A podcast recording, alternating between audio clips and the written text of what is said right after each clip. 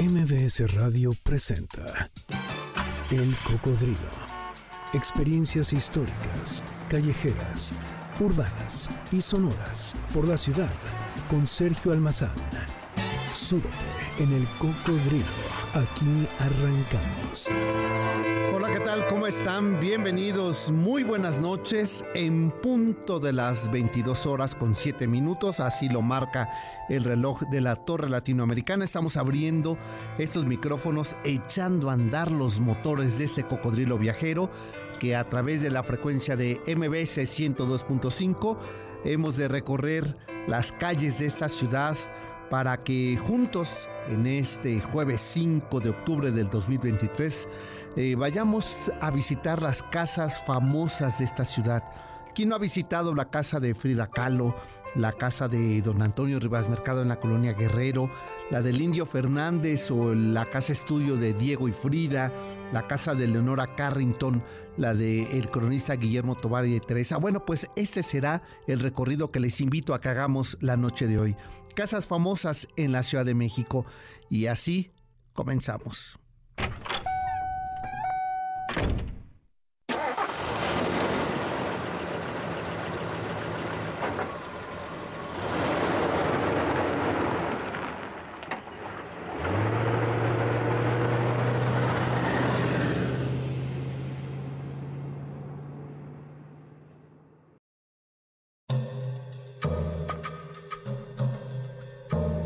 Seguramente ustedes van a coincidir conmigo en que las ciudades se expresan no solamente por su arquitectura, por su traza urbana de calles, eh, de ingeniería que permite eh, circular por esas ciudades. Las ciudades también se expresan por sus personajes que las habitan. Ese famoso domicilio conocido que es el punto de encuentro, es el sitio referencial para quienes habitaron esas casas que hoy nos cuentan historias de sus habitantes, que nos describen y explican cómo eran esos personajes, pero también que nos hablan de un momento histórico memorioso de una ciudad. Por ello es que resultan tan importantes las casas famosas o de famosos en cuando hacemos recorridos por los barrios y por los recovecos de una ciudad. La Ciudad de México se encuentra construida de historias y de grandes mujeres y hombres que la han habitado. Las casas son ese testigo fiel de los recuerdos de aquellos que eh, habitaron, pero que también crearon historias dentro de esos muros de lo que es la intimidad de sus casas. Y en muchas ocasiones hay barrios que quedan definidos y marcados por sus habitantes. Pensemos en el barrio de La Portales, en, la calle de San Simón, que basta con que uno comience a recorrer esa calle para que el, eco de sus habitantes nos recuerden a su distinguido y reconocido personaje que eh, por espacio de 40 años lo vieron eh, andar por ese barrio de la Portales, a Carlos Monsiváis. Y así también en la colonia Roma, ir y venir con libros, ir y venir acompañado de personajes eh, eh, ahí en la calle de Valladolid.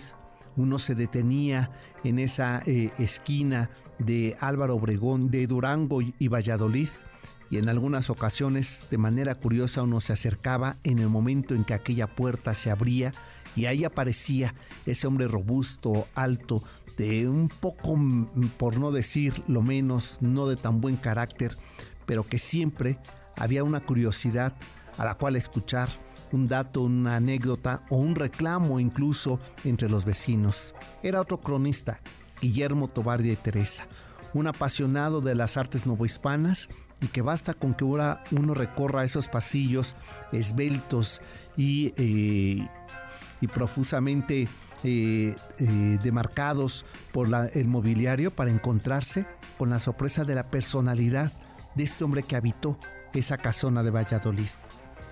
Esa es parte de las características de una urbe, los personajes que la habitaron. Y de las más fotografiadas, pues al sur de la ciudad, en el barrio de Coyoacán, esa casona que ha sufrido remodelaciones, cambios, pero que en sus gruesos muros eh, coloniales nos reserva esta casa la advertencia inequívoca de su gran habitante, una mujer que entre los muros de su habitación, fieles testigos de los dolores, pero también de las pasiones por los pinceles. Frida Kahlo, La Casa Azul, esa casona eh, llena de la nostalgia del México campirano, nos regala como en una especie de tiempo suspendido una memoriosa fotografía de un México de principio del siglo XX, pero también los rasgos de los pinceles de una artista surrealista apasionada de la cultura mexicana. Y si seguimos este recorrido hacia el sur, nos toparíamos con un barrio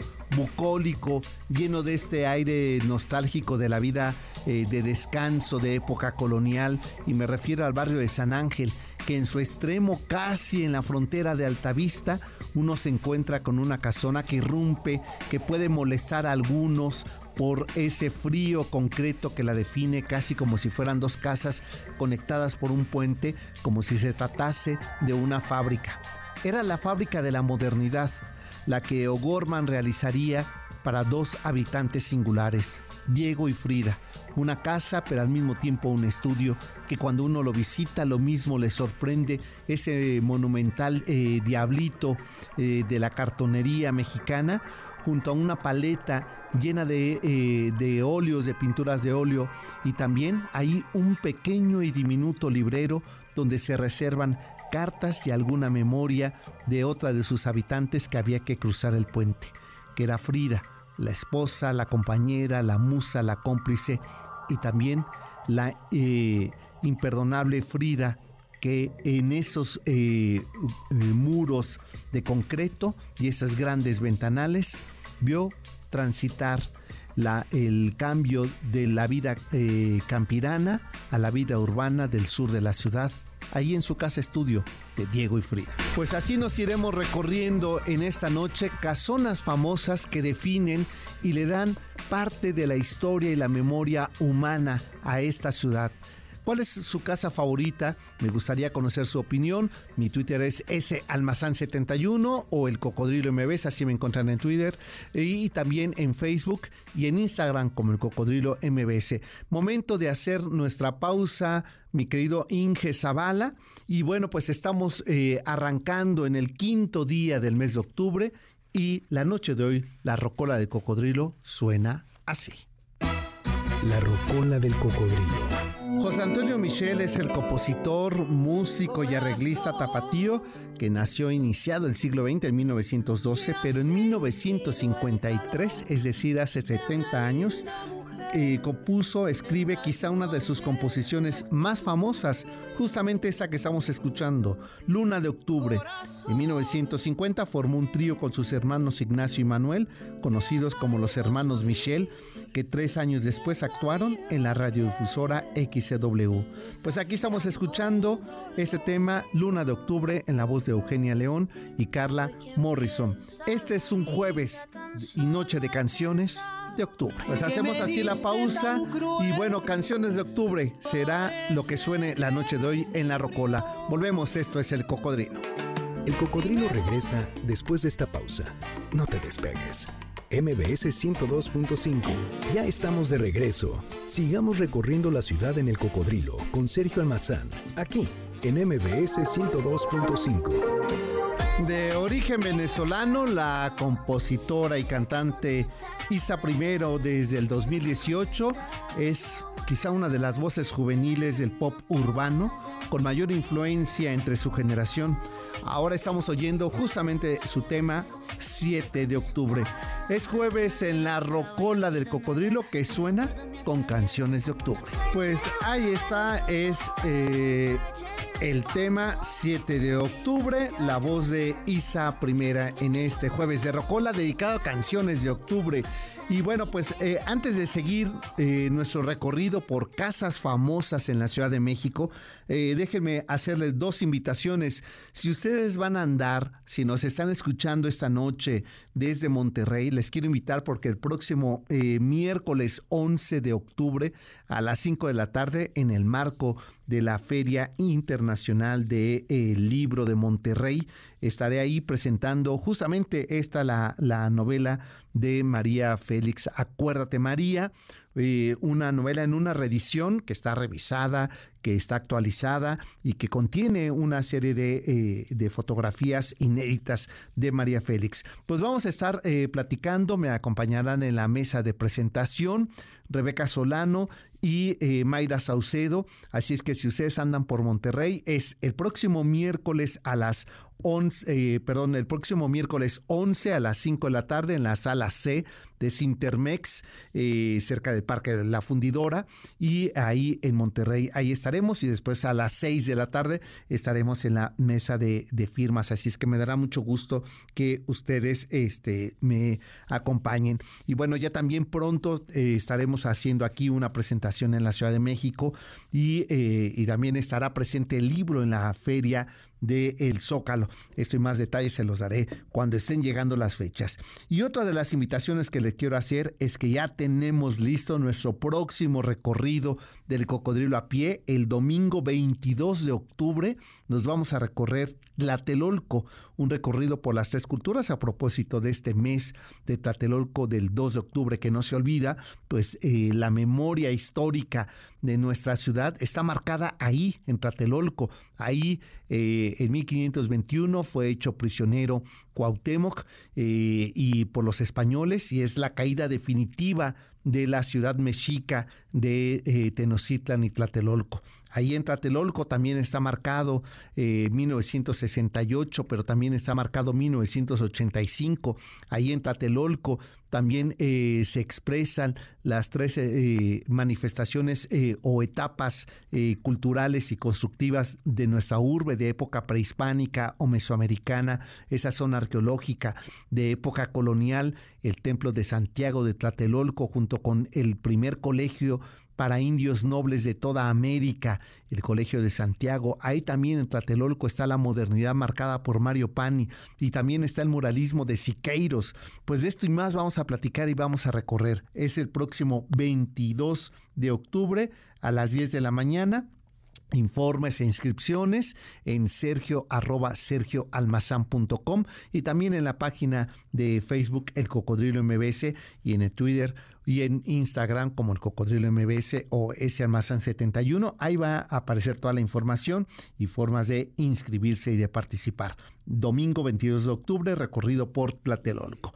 Bueno, pues dicho lo anterior, ahora sí, mi querido Inge Zavala, vámonos a seguir recorriendo casas famosas. Bueno, nos vamos a ir al eh, legendario, simbólico, nostálgico barrio de Coyoacán y ahí, en ese barrio de Coyoacán, pues tenemos varias casas de personajes muy importantes. Ahí sobre Francisco eh, Sosa, eh, casi al final de Francisco Sosa, encontramos una solamente ahora eh, la barda con un letrero ahí que nos advierte de uno de sus habitantes. Es la calle de Francisco Sosa esquina Salvador Novo. Ahí vivió Salvador Novo en esa esquina y tenía como vecina a otro personaje emblemático a Dolores del Río. Pero nos seguimos recorriendo sobre esa calle de Salvador Novo para eh, ingresar a la calle de Dulce eh, Olivo número uno esquina con calle Zaragoza en Santa Catarina, Coyoacán. ¿Quién habitó ahí? Aquí la historia. Después de filmar aquella celebradísima eh, película importante que se convirtió en el regalo que le haría el habitante de esta casona a Dolores del Río, me estoy refiriendo a Emilio el Indio Fernández, cuando después de filmar en 1943 la película de María Candelaria, decidió comenzar la construcción de su casa. Compró un terreno pequeño en el sur de la Ciudad de México, muy cerca de la Casa El Encanto, que era la casa de Dolores del Río, donde en ese entonces vivía su eterno amor, eh, la gran actriz eh, Dolores del Río, Eh, este terreno, marcado con el número 51 de la calle de Zaragoza, en el barrio de Santa Catarina, en Coyoacán, se cree había sido un cementerio prehispánico, pues cuando empezaron las excavaciones para la cimentación de la casa, encontraron cráneos e incluso un diente con una incrustación de jade. La casa nunca tuvo una planificación, se construía conforme el indio Fernández conseguía recursos o materiales, pero con ayuda de su amigo y arquitecto Manuel Parra, conocido por ese estilo neocolonial y por recuperar piezas de casonas antiguas, la casa fue tomando forma y personalidad, a modo tal que cuando uno ingresa a esta casa fortaleza, inmediatamente uno recuerda películas del cine de la época de oro y sabe y puede advertir que efectivamente se trata de la casa de el Indio Fernández. El secreto de esta casa monumental del Indio Fernández son las piezas rescatadas y la utilización de elementos que se habían hecho específicamente para algunas películas. Por ejemplo, cuando se grabó la película Las Islas Marías, se utilizó el transporte de la filmación para traer a la Ciudad de México madera de ébano que se encontraba en, esta, en la locación algunas veces en los guiones se aparecían objetos como medidas específicas y cuando terminaba la producción y se desmontaba el set, el indio Fernández recuperaba eh, esas piezas y las colocaba en, eh, en, su propia casa. A veces eh, algunos productores decían que tramposa o mañosamente el indio Fernández solicitaba ciertos objetos para ambientar y su casa siempre servía como set, pero el objetivo era conservar esos objetos en su casa. Basta decirles un ejemplo. En un recorrido que él hace con Diego Rivera, con eh, este, María Zunzolo, es decir, con Dolores del Río, eh, este, y con eh, este, O'Gorman a Puebla, visitan un convento. El convento por alguna razón lo habían destruido, estaba ahí semidestruido, y le dice a Diego Rivera, oye, consígueme una troca. Este, estoy viendo aquí unos mosaicos y ¿por qué no me los llevo? Mira, finalmente van a terminar como cascajo. No, le, dice Diego, oye, a ver, eh, Emilio, no, no, no jodas, este, se trata del patrimonio de la nación. Ojo, mira, tú tienes más acumulado arte prehispánico que yo, así es que no me quieras dar consejos cuando atizas la olla. Y entonces se dice que recogieron fragmentos de estos azulejos de ese convento eh, agustino y se convirtieron los azulejos que aparecen en la cocina de la casa de el indio Fernández. De, ese era el México, ese eran eh, los pantalones del indio Fernández y así se iba a recorrer eh, haciendas partes de estos muebles que tiene la casona, comentaba su hija Adela, que muchas eran de haciendas, de conventos, incluso de mercados de pulgas, donde iba y adquiría estos objetos y que los iba colocando, que a veces las habitaciones se hacían conforme el tamaño de esos muebles. Por ello se dice que es una casona fortaleza que no tiene mucho orden porque se fue haciendo ya fuera por los recursos o los materiales que él iba consiguiendo. Por ello se trata, eh, ¿y por qué el nombre de este Dulce Olivo? Porque resulta con que una de las vecinas cercanas a esta calle de Zaragoza, pues eh, fue como gran pretendiente el indio Fernández de esta, de esta mujer, eh, que por cierto nunca le hizo caso. Y cuando este, Del Rosal se convirtió en el regente de la Ciudad de México, le pidió autorización de cambiarle el nombre por lo menos a ese fragmento donde estaba su casa, el nombre de la calle, para hacerle un homenaje a su enamorada. Por eso es que podemos encontrar en el directorio el nombre de Zaragoza y en otros el nombre de Dulce Olivo número uno. Estos eran los caprichos, esta era la personalidad del indio Fernández, que el día de hoy, en que nuevamente se vuelven a abrir las puertas de esta casona fortaleza en el sur de la ciudad, nos con ello acercarnos y poner el ojo tras la cerradura a la mirada de una forma de vida, de un estilo de ser de un personaje que habitó la Ciudad de México y que nos regaló verdaderas joyas del cine mexicano de la época de oro. Y bueno, ya que estábamos por esos rumbos de, Coyoacán, me detengo justamente la, en la calle de Salvador Novo, esquina Francisco Sosa, porque eh, dos casonas de dos hombres importantísimos o de dos personajes importantísimos de nuestra cultura. Una de ellas en eh, la finca del encanto, que eh, por cierto, esta casa eh, la, eligió y e hizo todo el trámite justamente el indio Fernández. Para la década de los 40, cuando Dolores del Río, después de su descalabro, de su divorcio, de su efímera relación amorosa con Orson Welles en, Estados Unidos, en, en, la meca del cine en Hollywood, decide regresar a México. Es un momento muy importante de México porque eh, está comenzando el crecimiento eh, económico y político de México y, se considera que México está ya capacitado para transitar del mundo eh, rural y campirano al mundo de la urbe, a la metropolización de la Ciudad de México.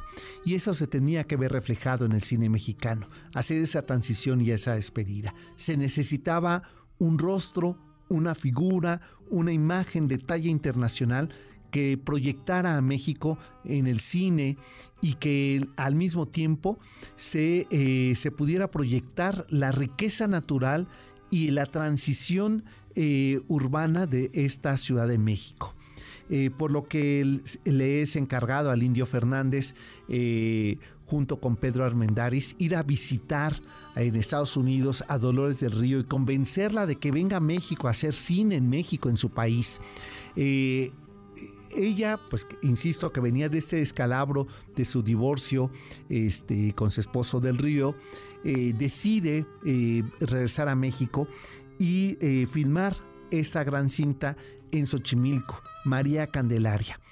Fue tan exitosa su película que con el dinero que había ella eh, este, acaudalado con el cine en Hollywood, eh, la única condición que, pide es que ella no quiere llegar a una casa eh, este, cualquiera, debe tener su personalidad. Por lo que el indio Fernández es el encargado de buscar una casona y encuentra este que era un casco de una hacienda llamada así El Encanto y ella la modifica todo el exterior es de estilo colonial y al interior es de estilo eh, moderno, funcionalista. Sin embargo, tenía elementos o lugares dentro de la casa que parecían set de televisión o set de cine, un set eh, cinematográfico de, eh, de, una hacienda. El objetivo es que cuando hacía reportajes, entrevistas en su casa, siempre ella tenía ubicada un sillón, eh, este, unas luces especiales, una escalinata maravillosa, donde ella siempre descendía y pedía que sea fotografiada ahí, porque consideraba que su figura de indígena mexicana tenía que conservarse hasta la intimidad de su casa. La casa, una vez que ella eh, murió, hay que recordar que ella no tuvo hijos y que eh, donaría sus recursos, incluyendo su casa, a orfanatos de México. Finalmente, un, tema legal eh, con sus familiares hacen que esta casa sea recuperada en propiedad privada y el día de hoy se puede visitar y se puede rentar para eventos sociales. Y tenía un vecino del cual era gran amigo y juntos se sabe de Dolores del Río, una excelente cocinera y anfitriona, y cada que tenía reuniones en su casa donde llegaba Leo Matiz, este gran fotógrafo, o Gabriel García Márquez, o este, eh, Gabriel Figueroa, el Indio Fernández, incluso María Félix o Jorge Negrete o el propio eh, este, Mario Moreno Cantinflas, le pedía a su vecino que preparara la comida. Se hacían grandes comilonas, eran tan amigos que incluso decidieron tirar el muro perimetral que separaba sus casas para unirlas por medio de un enorme jardín donde colocaban las mesas para recibir a sus invitados. ¿Quién era este su vecino y gran amigo cercano? Salvador Novo. Novo se encargaba de estas recepciones. Eh, Novo, eh, este periodista, este publicista y este gran eh, poeta y cronista mexicano, un hombre que estaba muy involucrado con los personajes del poder. Cuando algún político quería acercarse a la gran figura que era Dolores del Río, le pedía a Salvador Novo que intercediera para que se dieran esos encuentros. Y el punto de encuentro era justamente los jardines que, un día, que unían ambas casas, la casa de Salvador Novo y la casa de Dolores del Río, la finca del encanto y la casa de Salvador Novo. Y estas dos casas se convierten en un emblema del barrio de Coyoacán y eh, del otro lado, en la colonia del Carmen, pues estaba la casona de otra de las mujeres más importantes del barrio de Coyoacán, que era Frida Kahlo. Así es que si nos damos cuenta, este barrio de Coyoacán pues nos va encerrando poco a poco historias de estos eh, personajes que nos ayudan a definir las características. Y si nos vamos más atrás tendríamos que estar en ese barrio de la Conchita y en esas calles de, eh, de Vallarta e Higuera eh, donde se encuentra una casona, la llamada Casona Roja, una casa que haría construir Hernán Cortés para quien fuera la madre del primer eh, descendiente mestizo de América. Y me estoy refiriendo a Malintzin.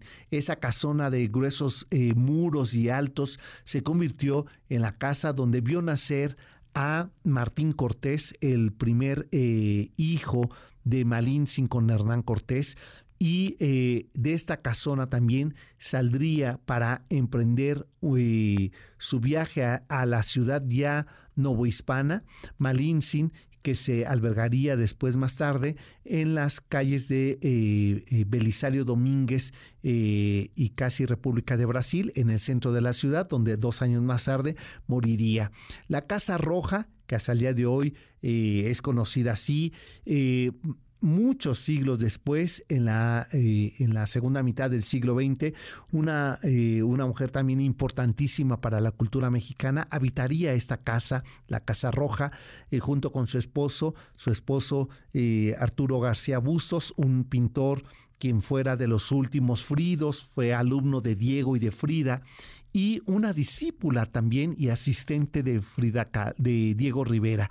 me estoy refiriendo a la guatemalteca Rina Lazo, quien compraría en esta casa y cuando uno visitaba la casa de Rina Lazo, al interior de lo que fuera el salón eh, social, ella lo había convertido en su estudio. Hay un gran mural que pintado por eh, Rina Lazo.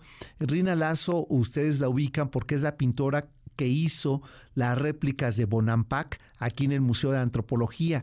Y es la misma que sirvió de asistente a Diego Rivera cuando pintó eh, el mural que se encuentra en el Teatro de los Insurgentes y aquel mural del Salón Versalles en el, eh, eh, en el, este, en el cine, en el Hotel del Prado, ahí en la Alameda, que es justamente sueño de una noche dominical en la Alameda, pues esta mujer compra esta casona y eh, en el sismo del 2017 quedó afectado uno de los muros de esta casa que por fortuna se está restaurando y se pretende convertirse en una casa museo para que uno pueda visitar y pueda encontrarse eh, con esta intimidad de las pintoras. Pero eh, vamos a hacer, eh, si les parece, una pausa y regresando de la pausa vamos a hablar de otras casonas más hacia el centro de la ciudad y también de personajes de la política que eh, siguen siendo casas referenciales. Por ejemplo, ahí en Coyoacán, este, ya que estábamos en este barrio, sobre Francisco Sosa, también se encuentra otra eh, casona eh, que se llamaba eh, la casona de, León y esta casa pues era la de Miguel de la Madrid. este, ahora sus hijos la han puesto en venta y un poquito más adelante pues estaba la casona de Jauregui, este hombre liberal que en, en Miscuac reunía a los políticos en turno, a los rojillos, entre ellos al abuelo de Octavio Paz. Y bueno, pues ahí está eh, eh, también eh, una de sus casas. Si nos damos cuenta, la ciudad la podemos contar a través de estas casonas, de estos muros, de estas construcciones que nos hablan del estilo, de la forma de vida y también del momento político. Pero de ello vamos a seguir platicando, regresando de la pausa. Están ustedes aquí en el Cocodrilo y estamos en jueves que suena a octubre. Bueno, pues aquí estamos escuchando la voz de Alex Lora, quien escribe esta canción a propósito de esos sucesos de la Plaza de, de las Tres Culturas en ese fatídico e inolvidable 2 de octubre de 1968. El tema es Amor de 2 de octubre. Es Alex Lora en este jueves de Rocola que suena a canciones de octubre. El cocodrilo regresa después de esta pausa. No te despegues. MBS 102.5 ya estamos de regreso. Sigamos recorriendo la ciudad en el cocodrilo con Sergio Almazán, aquí en MBS 102.5. Del disco Sencilla Alegría, la cantautora Luz Casal incluye en este material discográfico el tema Octubre. Hoy aquí en la Rocola del Cocodrilo estamos poniendo temas de octubre. Me están preguntando sobre la fecha del recorrido por Tlatelolco. Es el próximo domingo 22 de octubre a las 10 de la mañana. Nos vemos ahí en la zona arqueológica de Tlatelolco. Inscripciones en sergio arroba sergio Ahí ustedes pueden obtener toda la información, eh, así también en el Facebook de El Cocodrilo MBS. Ahí vamos a poner el, el, banner con la información para este recorrido del próximo 22 de octubre, 10 de la mañana, recorrido por la Plaza de las Tres Culturas en Tlatelolco. Bueno, pues seguimos recorriendo, si les parece, estas casonas eh, famosas y vamos a regresar hacia el centro de la Ciudad de México porque ahí tenemos también otros lugares emblemáticos de esta ciudad que fueron, sin saberlo el día de hoy, fueron lugares donde vieron nacer a grandes personajes de nuestra cultura popular. En el populoso barrio de La Guerrero eh, existe un palacete ecléctico de uno de los eh, arquitectos más importantes del porfiriato. La casona misteriosa y romántica del barrio, una casona que tiene una inclinación de 45 grados, se trata de don Antonio Rivas Mercado, donde presenciaron en esta casona el cambio del siglo. La familia Rivas Mercado también fueron testigos de las fuerzas revolucionarias de Lucio Blanco que se ubicaron en la casa vecina enfrente de la de ellos, de la familia Casasus Altamirano. Pero también en esa casona, en la terraza Salón Abierto, don Antonio Rivas Mercado, boceteó lo que más tarde sería el emblema, el emblema ícono de la, eh, del Paseo de la Reforma. Me estoy refiriendo a la columna del Ángel de la Independencia para conmemorar el centenario de la autonomía nacional. En esa misma casona verían eh, casar a Antonieta y más tarde pedían salir para nunca regresar. Y cerca de ahí, frente a la Alameda, ya sobre la avenida Hidalgo, en los cuartos de una vecindad de un antiguo edificio del siglo XVIII que albergó en su momento la eh, hospedería agustina de Santo Tomás de Villalba, nacieron los hermanos Valdés, que serían una dinastía del cine mexicano de los años 40. Me estoy refiriendo a Germán Cipriano el Mayor, a Ramón y a Valdés, el pequeño de los actores. El famoso Tintán creció en la Guerrero, vio los cambios urbanos de la metrópoli del periodo cardenista y alemanista y se encumbró en el cine con su personaje del Pachuco que seguramente recogió de esas calles del centro de la ciudad cuando entraba y salía de ese eh, frío edificio y casona eh, colonial que hoy está convertido en el Museo de Arte Mexicano del Grupo Caluz. En la calle de Bolívar, en la esquina de Tacuba, otra casona colonial nos reserva al fondo en el segundo patio una habitación especial. Se trata del sitio donde en 1874, con 80 años de edad, murió Antonio López de Santana, quien había gobernado seis veces el país, y en Tlalpan se encuentra lo que fuera su casa de descanso, ahí donde le servían el famoso caldo tlalpeño. Pues vamos a hacer nuestra última pausa de la noche, mi querido Inge Zavala, y nosotros regresamos ya prácticamente para despedir esta emisión del Cocodrilo. Volvemos. El Cocodrilo regresa después de esta pausa. No te despegues. MBS 102.5. Ya estamos de regreso. Sigamos recorriendo la ciudad en el Cocodrilo con Sergio Almazán, aquí en MBS 102.5. Estamos ahora escuchando a Bumburi y el tema es 21 de octubre. Es noche de jueves en la Rocola, suena a temas de octubre. Bueno, y antes de que el tiempo nos gane, que ya nos ganó, vamos a cerrar la emisión de hoy dedicado a casas famosas con dos eh, casas más. Ya hacíamos mención de una de ellas, pero en la calle de Chihuahua, casi esquina eh, Insurgentes en la colonia Roma se encuentra una casona eh, de estilo funcionalista que parecería pasar inadvertida. Sin embargo, cuando uno cruza esa eh, enorme eh, este, pórtico, se encuentra al interior con el surrealismo. Se encuentra uno con figuras caprichosas de lunas o de personajes acuáticos o de personajes de la mitología. Me estoy refiriendo a la casona de Leonora Carrington, que al ingresar por la cocina, que es por donde se ingresa y como ella ingresaba a su casa, ahí, encima del fregadero, uno puede encontrarse con esculturas, con dibujos surrealistas, con visitas al psicoanálisis, con lunas, con noches, con cielos abiertos, pintados por esta mujer que habitó por casi medio siglo esa casona de la colonia Roma. Y ahí, en medio de eso, uno puede escuchar los sonidos de los gatos y en la terraza ver cómo hasta las macetas fueron pintadas por esta maestra del surrealismo, Leonora Carrington. La casona se puede visitar, hay que hacer una previa cita, pero la sorpresa comienza cuando se cruza esa puerta. Uno ingresa ahí a un mundo eh, suspendido entre la fantasía, la realidad, pero entre el sueño, el psicoanálisis, la introspección y los pinceles, su silla, sus propios objetos personales, su ropa, sus lentes, su cuaderno de trabajo, que la propia eh, eh, pintora dejaría ahí como una forma de eternizarse y como, eh, como ocurre con la pintura surrealista, un viaje que se convierte interminable. Pues es momento de despedirnos, mi querido Inge Zavala.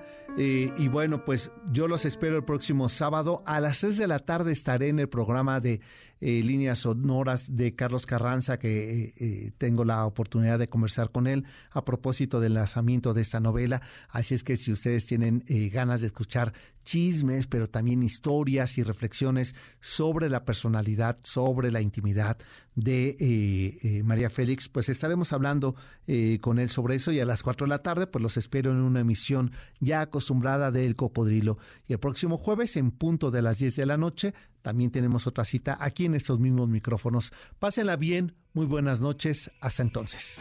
MBS Radio presentó El Cocodrilo. Experiencias históricas, callejeras, urbanas y sonoras por la ciudad. Súbete en el cocodrilo. Nos escuchamos el próximo sábado aquí en MBS 102.5.